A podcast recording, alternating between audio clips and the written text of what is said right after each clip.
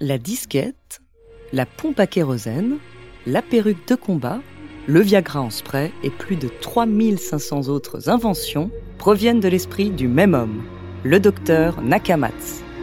Découvrez sa true story.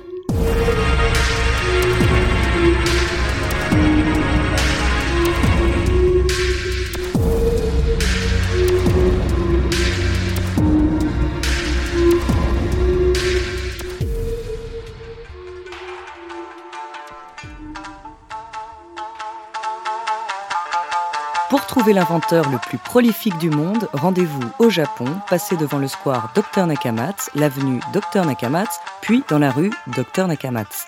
Si vous ne trouvez toujours pas, cherchez un portail en forme de disquette géante. Si, si, vous êtes bien devant l'entrée du laboratoire de Yoshiro Nakamatsu, alias le Dr Nakamatsu. Sans le U, car selon lui, huit lettres sont plus faciles à retenir.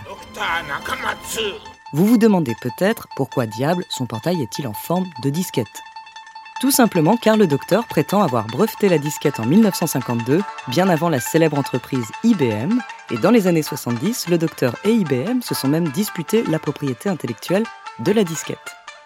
Mais la disquette n'est qu'une seule invention parmi les 3500 autres.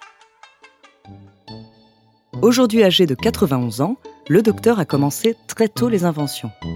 Une de ses premières est la Shoyu Shuru Shuru qu'il a inventée à 14 ans.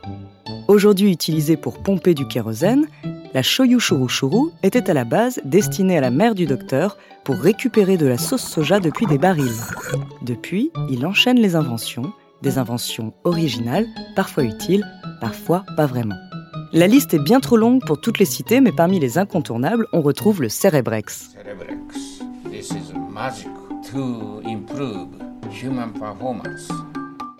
À première vue, le Cerebrex ressemble à n'importe quelle chaise. Son pouvoir, elle augmente les capacités mentales de 130%. Comment? En chauffant vos pieds et en refroidissant vos têtes. Vous cherchez un moyen de défense mais vous voulez rester chic et bien peigné? Le docteur l'a réalisé pour vous, la perruque de combat. Avec ses lames intégrées, balancez votre perruque sur votre adversaire. Mais le best-seller du docteur, c'est le Love Jet. Un spray qui s'applique sur les parties intimes et qui redonne de la vigueur autant aux hommes qu'aux femmes. C'est dans un élan philanthropique que le docteur aurait mis au point cet élixir. Avec sa population en plein déclin, le Japon a besoin de ce petit coup de pouce. Merci Doc. Comment le docteur Nakamatsu, bientôt centenaire, arrive-t-il à trouver toutes ces idées? Quel est le secret de la fertilité de son cerveau? La réponse est évidente. Il a lui-même élaboré son processus de création, l'iquispiration.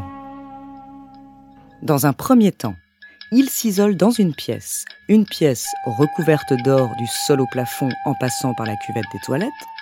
Ce luxueux enrobage permet au cerveau du docteur Nakamatsu de ne pas être pollué par les ondes. Ensuite, direction une autre pièce dans laquelle le docteur écoute du jazz, du blues ou encore sa musique favorite, la cinquième symphonie de Beethoven. Enfin, l'ultime méthode, frôler la mort. Oui oui, et pour ce faire, le docteur s'immerge dans l'eau. Avec son carnet waterproof, qu'il a inventé bien sûr, le docteur note ce qui lui passe par la tête et ne remonte à la surface qu'au tout dernier moment, juste avant de boire la tasse. C'est ici que son inventivité est à son maximum. L'excentrique docteur est une véritable célébrité au Japon.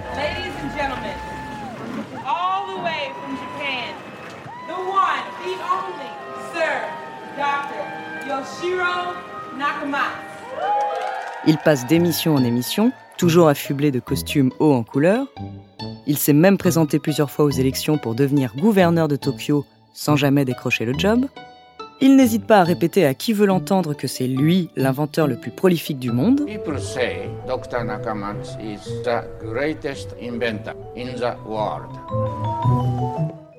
Le docteur se compare souvent à Thomas Edison, mais Edison est un petit joueur à côté du docteur. Pour 84 années vécues, Edison n'a que 1093 brevets.